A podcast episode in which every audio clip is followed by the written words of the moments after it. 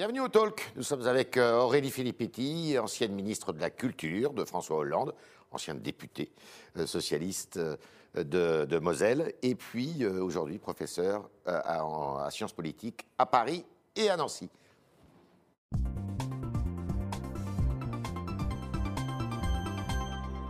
Bonjour Aurélie Filippetti. Bonjour. bonne Alors, bonne année.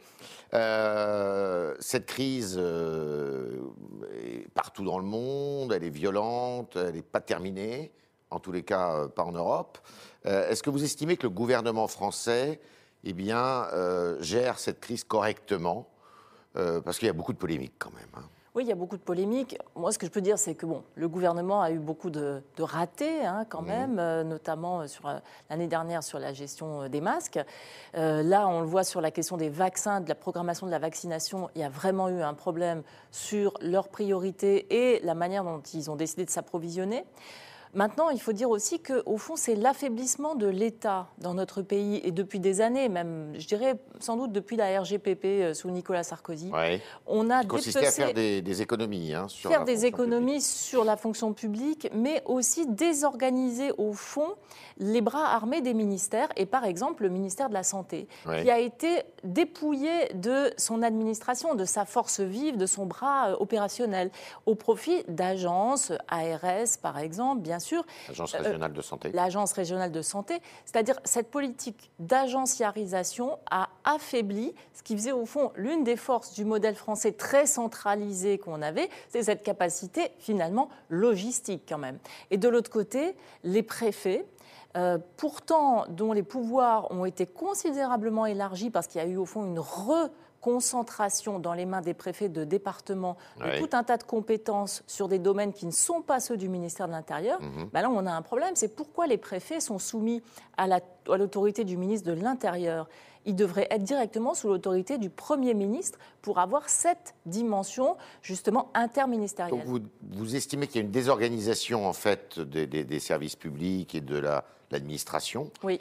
C'est plus ça que des erreurs de stratégie Bah, a- qui relèvent de la politique là pour le coup. Il y a, y a les, il y a- mais enfin, je veux dire, la désorganisation de l'administration, elle, elle a relevé de choix politiques. hein. et encore une fois, c'était un choix qui consistait à dire on, va, récents, sont- on va faire gérer les administrations publiques comme finalement des entreprises avec des objectifs. ça marche pas. de- et, et ça ne marche pas parce qu'au fond, ça n'a pas le même objectif. Une entreprise, elle est là pour créer de la valeur, faire Ça du sera un des profit. grands enseignements de cette crise, c'est qu'il faut renforcer, restructurer les, les grands services publics? Oui, il faut restructurer les grands services publics, redonner la priorité, au fond, aux missions essentielles de services comme la santé, mais je pense aussi à l'éducation, Bien bien, sûr. sûr, dont l'objectif ne peut pas être euh, la rentabilité à court terme, Mmh. bien entendu. Mais en revanche, on voit que investir dans la recherche, investir dans l'enseignement supérieur et investir dans la santé ou dans le grand âge, c'est des choix qui sont très rentables aussi économiquement, mais sur le moyen ou long terme. D'accord.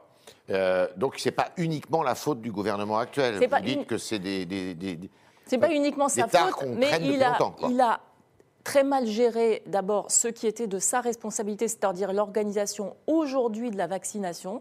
Moi, je ne, je ne, je ne comprends pas pourquoi est-ce que on n'arrive pas à organiser avec les régions et avec les collectivités locales un véritable dialogue de programmation de la vaccination en faisant confiance aux élus locaux. locaux. Parce que, au fond, ce dont on souffre en France, c'est d'un côté, évidemment, cette hyper-concentration, mais un avec un État faible, et de l'autre, eh bien, euh, l'absence, le manque considérable de nouvelles étapes de décentralisation. Vous êtes une ancienne ministre de la Culture, vous, avez exercé sous François Hollande, je le disais. La culture est à l'arrêt, là, complètement. Pas de théâtre, pas de spectacle vivant, pas de cinéma. C'est une tragédie. C'est une tragédie. D'abord, c'est une le- stratégie pour le secteur culturel, parce Ouais. que c'est un, c'est un des secteurs qui souffre le plus de, de cette, de cette pandémie. Et pas seulement en France, mais partout dans le monde. Et c'est une tragédie pour nous tous, pour tous les citoyens, parce qu'au fond, la culture, on en a besoin. C'est vital. C'est euh, c'est une dimension existentielle de notre existence. C'est ce qui nous donne du Ça plaisir, mais qui participe au donne moral de la nation. hein. mais pas seulement le moral, mais aussi finalement ce qui donne du sens à notre vie.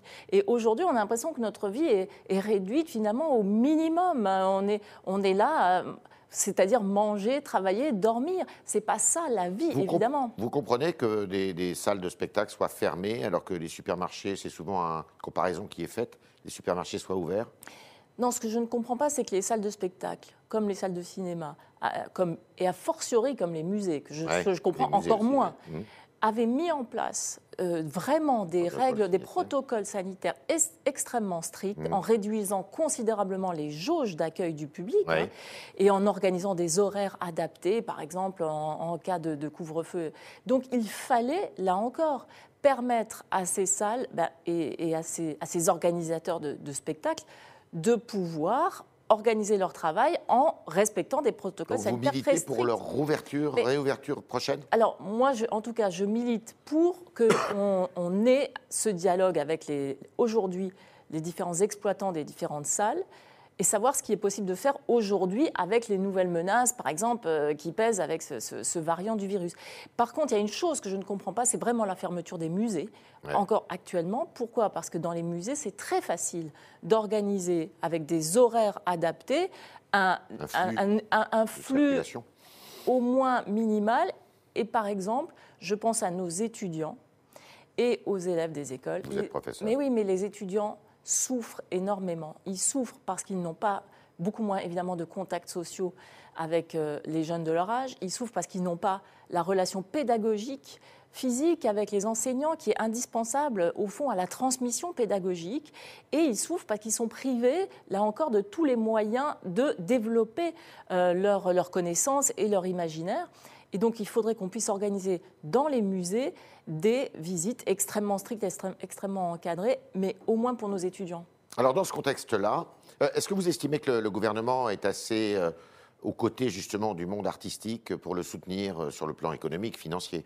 Bah, ce qui est bien, c'est déjà qu'ils aient prolongé de nouveau, évidemment, les droits des intermittents. Et d'ailleurs, ce qui me fait aussi plaisir, c'est qu'on voit à quel point ce, régime particulier, enfin les annexes 8 et 10, qui ont été si contestés par le passé, mais à quel point c'était indispensable face à cette crise. Car sinon, on aurait eu des gens, des artistes euh, à la rue, à la rue enfin dans la misère en tout cas. Alors, vous êtes, euh, je disais, ancienne ministre de François Hollande. Vous êtes, euh, vous êtes toujours au Parti socialiste? Ah non, non, non, j'en ai, j'en ai été exclue il y a quelques années. C'est vrai, c'est vrai. Je voulais vous l'entendre dire. Mais enfin, vous vous intéressez quand même à la vie de la gauche. Bien Est-ce que c'est facile aujourd'hui, ou plutôt très difficile, de se faire entendre quand on est dans une crise pareille, d'avoir un discours euh, partisan finalement? Est-ce que la gauche est suffisamment audible, d'après vous? Ah, Peut-être pas suffisamment audible, mais en tout cas, c'est pour moi, l'analyse de la société de la gauche est plus que jamais euh, pertinent. Euh, parce que là encore, dire ben voilà, les dépenses de santé, les dépenses pour le grand âge, les dépenses d'éducation et les dépenses d'enseignement supérieur et l'investissement dans la culture sont finalement ce qui doit faire le cœur de toutes les politiques publiques. C'est la gauche keynésienne, finalement. Euh, c'est plus que la gauche keynésienne, c'est-à-dire que la gauche keynésienne, c'est celle qui va s'intéresser aux mécanismes d'investissement, de, redistribution. Mais moi, je dis dans les domaines sur lesquels aujourd'hui on doit mettre la priorité, pour remettre en avant ce, qui est au fond au cœur de la société, c'est-à-dire protéger notre santé, donner à chacun les moyens euh, d'être éduqué, de s'instruire tout au long de la vie, bien sûr, et puis investir dans la recherche, dans l'enseignement supérieur, parce que ça, c'est l'avenir, sont les emplois de demain. Mmh. Ça, c'est une politique qui, évidemment, ne peut pas, encore une fois, obéir à la politique du chiffre, à la gouvernance par les nombres, comme, comme dirait Alain Supio. Et ça, c'est un projet de gauche, parce que c'est un projet humaniste. Alors, il y a plusieurs gauches. Aujourd'hui, il y a plusieurs voix qui se font entendre. Il y a une gauche, on va dire, plutôt euh, tendance Jean-Luc Mélenchon, euh, qui n'est pas d'ailleurs toujours très euh, cernable. Vous avez une gauche chevènementiste euh, qui est encore incarnée aujourd'hui par euh, pas mal de, par Jean-Pierre Chevènement lui-même, mais Arnaud Montebourg, d'autres comme ça. Vous avez une gauche, je dirais classique, le Parti socialiste. Quelle est la vôtre? C'est laquelle? euh, d'abord, je trouve qu'aujourd'hui, finalement, paradoxalement, la gauche écologiste. Elle est, les gauches sont beaucoup plus proches qu'elles ne l'étaient il y a quelques années. Sur, la question écologique, maintenant, tout le monde est d'accord. Et ça, c'est quand même une vraie révolution à gauche, parce que la question écologique a été pendant très longtemps ce qui distinguait, en gros, les écologistes, les Verts, enfin, tous ceux qui considéraient que la question environnementale devait être centrale, et puis le reste de la gauche qui considérait qu'il fallait axer sur la production, la redistribution, etc. Aujourd'hui, tout le monde est d'accord là-dessus. Mmh. Ça, c'est déjà une révolution et c'est déjà euh, formidable. Après, la deuxième chose, c'est que je suis contente que la question de justement l'État, la place de l'État, la place en général du service public aussi. Hein. Mais quand je dis l'État, c'est l'État centralisé, c'est aussi le pouvoir des collectivités territoriales. Que ça, ça redevienne au fond un sujet majeur pour la gauche. Mmh. Parce que on a bien vu les impasses quand même dans lesquelles nous a, nous a, mené cette vision euh, euh, presque enfin, très libérale. Quoi. Quand, quand, la gauche a voulu faire du libéralisme à la place de la droite libérale, elle s'est complètement fourvoyée. Mhm. Elle a par ailleurs euh, trompé, trahi ses électeurs, et ça a été un échec. Donc le rôle de la gauche, ce n'est pas faire du libéralisme à la place de la droite libérale. Par ailleurs, je, constate là encore qu'aujourd'hui, même s'il y a toujours ces questions de personnes, mais quand même, on réfléchit beaucoup sur le fond de ce que des politiques qu'on veut mener pour redonner de, l'espoir aux Français. Alors, il n'y en a qu'un qui aujourd'hui est officiellement candidat, c'est Jean-Luc Mélenchon, mais il y a peut-être de la place entre Macron, Mélenchon pour euh, justement une vaste gauche euh, réunie. Est-ce que vous pensez qu'il peut y avoir une figure qui réunit tout ça, comme vous le dites? Peut-être qu'on ne devrait pas d'abord se poser la question de la figure. Moi, je suis persuadée que, en tout cas, la pertinence et l'espace politique, il est là, il est évident. Parce que entre aujourd'hui Macron, En Marche et la droite, mmh. je ne vois personnellement aucune différence. Un homme de droite, euh, Emmanuel Macron Oui, en tout cas, il fait une politique de droite. Je ne sais pas si lui se définirait comme ça, mais ce qui m'intéresse, c'est sa politique. Et il fait une politique de droite. Donc, l'espace à gauche, avec une gauche écologique, une gauche sociale, évidemment, il est immense. Une gauche laïque aussi, bien sûr, mais cet espace, il est immense. Mhm.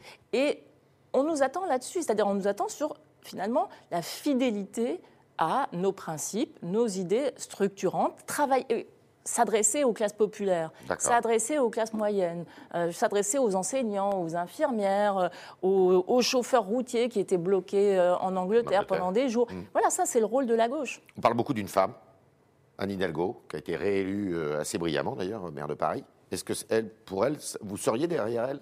Bah, De toute façon, il faut, elle a été réélue, elle est maire de Paris, elle, elle a évidemment toute une légitimité absolue, mais après, ça, dépendra de sa volonté. Moi, ce que je, ce que je constate, c'est qu'il y a des élections bientôt aussi euh, à l'échelle euh, départementale et régionale, que ces élections-là vont être très importantes, euh, que la place des femmes aussi va y être à mon avis, extrêmement importante. Et nous, dans le Grand Est, on a pris une initiative avec deux, collègues et amis femmes. L'une, Pernelle Richardot, qui est au Parti Socialiste, mmh. l'autre, Caroline Fiat, qui est députée de la France Insoumise. Et on a lancé un appel, finalement, à toute la gauche, ainsi les écologistes, en leur disant, mais attendez, il faut être unis derrière une liste unique qui ne gomme pas nos différences de sensibilité, mais en ayant une liste unique pour porter justement ces idéaux dans le Grand Est aux élections régionales. Et ça, ça a de l'écho puisqu'on a plus de 400, 400 euh, élus de tous les partis de gauche qui, nous soutiennent. Et vous allez figurer sur cette liste? Ça, ça m'intéresse vraiment pas du tout. Aujourd'hui, vous ne cherchez pas à être réélu, euh, je cherche de revenir dans le jeu électoral, je veux dire. Non, c'est moi ce qui m'intéresse là-dedans, c'est vraiment d'avoir une dynamique collective, de euh, aussi un peu ramener les Verts aussi à la discussion, parce qu'ils ne peuvent pas dire on va partir tout seul, autonome, dans toutes les régions, alors que nous, dans notre région du Grand Est, il y a une véritable menace euh, du Rassemblement national qui a été en tête aux dernières élections avec 35% des voix. Donc la responsabilité de toute la gauche et des écologistes, c'est d'être unis pour ne pas de nouveau être confronté euh, au choix terrible de devoir euh, se, soit se désister, soit appeler à voter pour le candidat de droite, euh, ou risquer de faire élire le, Rassemblement national. Est-ce que vous voulez donner comme exemple, ce que vous voulez faire dans le Grand Est aurait valeur d'exemple pour le national? Je pense qu'il faut vraiment adapter la situation à chaque région. C'est valable dans les Hauts-de-France, par exemple, parce que là aussi, la menace Front National, enfin, Rassemblement National est très forte. Dans le Grand Est, c'est très fort. C'est pas valable dans toutes les régions, évidemment. Mais en tout cas, je trouve que c'est ce que les gens de gauche attendent de nous, de la responsabilité, la fin de ces guéguerres d'ego, de ces guéguerres d'image, voilà. Et puis qu'on reparte du terrain et, des territoires. Donc vous êtes quand même active dans la coulisse. Ben, pas dans la coulisse. C'est vraiment, voilà, c'est transparent. Je suis transparente, voilà. Sans pour autant briguer un mandat. Sans, sans pour autant, bah, sans pour autant avoir la nostalgie des moments où j'ai exercé des fonctions électives, mais avec le désir de continuer à, voilà, à être engagé dans la société. On est avec Aurélie Filippetti ce matin, ancienne ministre de la Culture de François Hollande, et on continue avec vos questions, chers internautes, qui sont posées euh, aujourd'hui par Romane Boucher.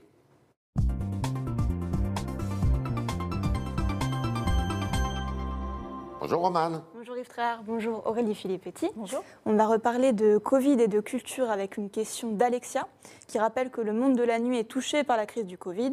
Les boîtes de nuit doivent-elles être traitées comme des établissements culturels, demande-t-elle Sont-elles autant nécessaires? Ah, Les boîtes de nuit, ce pas des établissements culturels, hein, parce que ce n'est pas des lieux de création artistique, de représentation. Euh, voilà, même s'il peut y avoir des types qui s'apparente à du spectacle, mais ce n'est pas de la création euh, ou, de, l'exposition de patrimoine. Et il y a par ailleurs des problèmes de, promiscuité, enfin, qui me semblent, qui me semblent difficiles à, à régler. Donc pour moi, ce n'est pas des lieux culturels. Autre question. Alors une question de Flore sur Facebook qui nous dit faut-il, selon vous, supprimer l'Agence régionale de santé, dont l'efficacité dans cette crise est très discutable? Je pense qu'il faut réorganiser euh, complètement le, ministère de la Santé et le réarmer.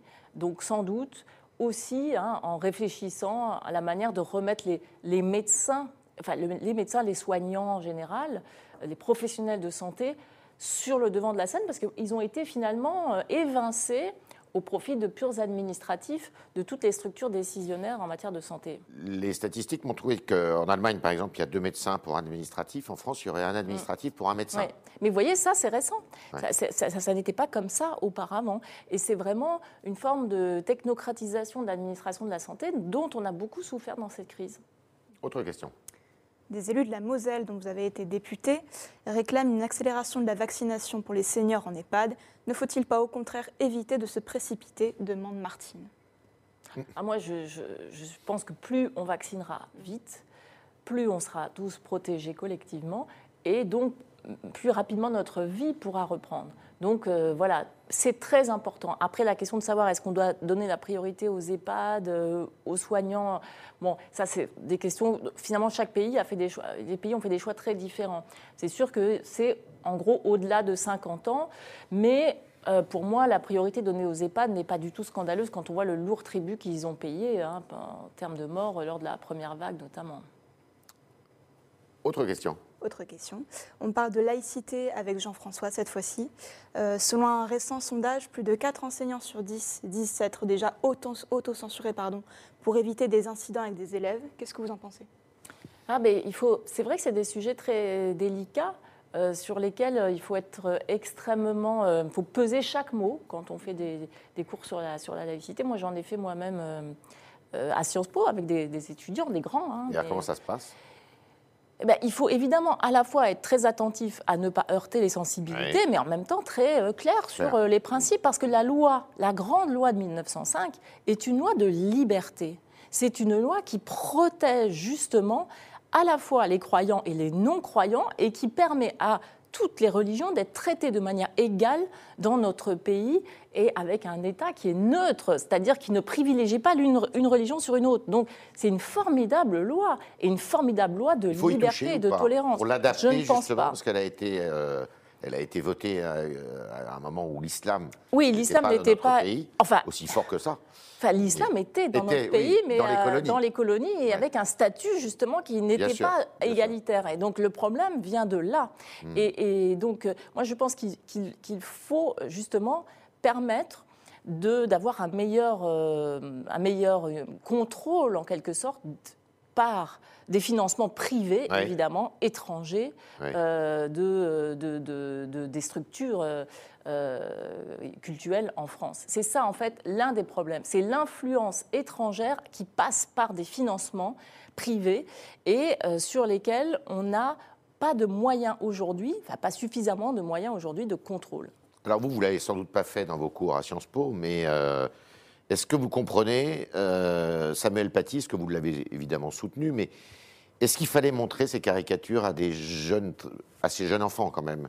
Euh, bon, il l'a fait en prenant Mais des il y a un précautions. programme scolaire, vous savez, il y a un Ouais. programme scolaire, et dans le programme scolaire, il y a la question de la laïcité, mais il y a aussi la question de euh, bah, l'histoire, et l'histoire récente. Pourquoi il y a eu des attentats? Les attentats de 2015 sont, ont été commis par des gens qui, justement en réaction à ces caricatures, il fallait évidemment expliquer pourquoi on a le droit de caricaturer dans notre pays, pourquoi d'ailleurs ça fait partie de la liberté d'expression en général, ce qui ne veut pas dire que on reprenne tous à notre compte le contenu de telle ou telle caricature, mais qu'on doit accepter la liberté de caricaturer parce que c'est ça fait partie de la liberté d'expression qui est une liberté fondamentale au même titre, évidemment, que la liberté de culte, euh, la liberté de croire ou de ne pas croire. Donc Samuel Paty, il a été parfaitement dans son rôle d'enseignant et, et il faut lui rendre hommage parce qu'il l'a fait visiblement avec beaucoup de sensibilité, Ouais. beaucoup, de, beaucoup, de, beaucoup de tact. Et, euh, et- et c'est c'est toute la noblesse du métier d'enseignant, justement, de ne pas se décourager et d'amener les élèves à remettre en, en cause des certitudes, des croyances, euh, des dogmes parfois, euh, ou des intolérances hein, qui leur viennent d'ailleurs. Le rôle de l'école, c'est ça, c'est de les sortir de, de ça. Et donc, euh, voilà, il a payé de sa vie cet engagement-là. Dernière question. Dernière question, toujours à propos de l'école. Euh, et dans la crise du Covid, Jean-Michel Blanquer a évoqué la possibilité d'un rallongement des vacances scolaires en cas de troisième vague. Pensez-vous que ce soit la solution? demande Ali. J'espère qu'en tout cas, les écoles continueront d'être ouvertes le plus longtemps possible. En fait, ce qu'il a dit, je crois savoir, euh, c'est de rallonger les vacances d'hiver, mois de février, En février, hein, ouais. et de raccourcir du coup les vacances d'été. Ah oui, oui. Alors c'est- ça peut-être, mais en tout cas aujourd'hui, il faut voir qu'en Allemagne, les écoles sont fermées et ça a été prolongé hier, hein, euh, au moins jusqu'à la fin du mois de janvier. Qu'en Angleterre, les écoles sont fermées jusqu'au mois de, de- de février. Euh, Qu'en Italie, ça n'a pas encore repris. Donc j'espère qu'on pourra continuer le plus longtemps possible à avoir des écoles ouvertes. Et si le, le- le prix à payer, c'est d'avoir un petit déplacement des vacances, ça serait finalement euh, moindre mal. Merci Aurélie. Petit d'être passé dans les locaux du Figaro ce matin avec euh, cette ambition de rassembler la gauche dans le Grand Est. Déjà. déjà. Euh, et merci à vous, euh, chers auditeurs, d'avoir posé vos questions qui étaient ce matin posées par euh, Romane Boucher. Merci Romane. Et puis évidemment, à demain, si vous le voulez bien.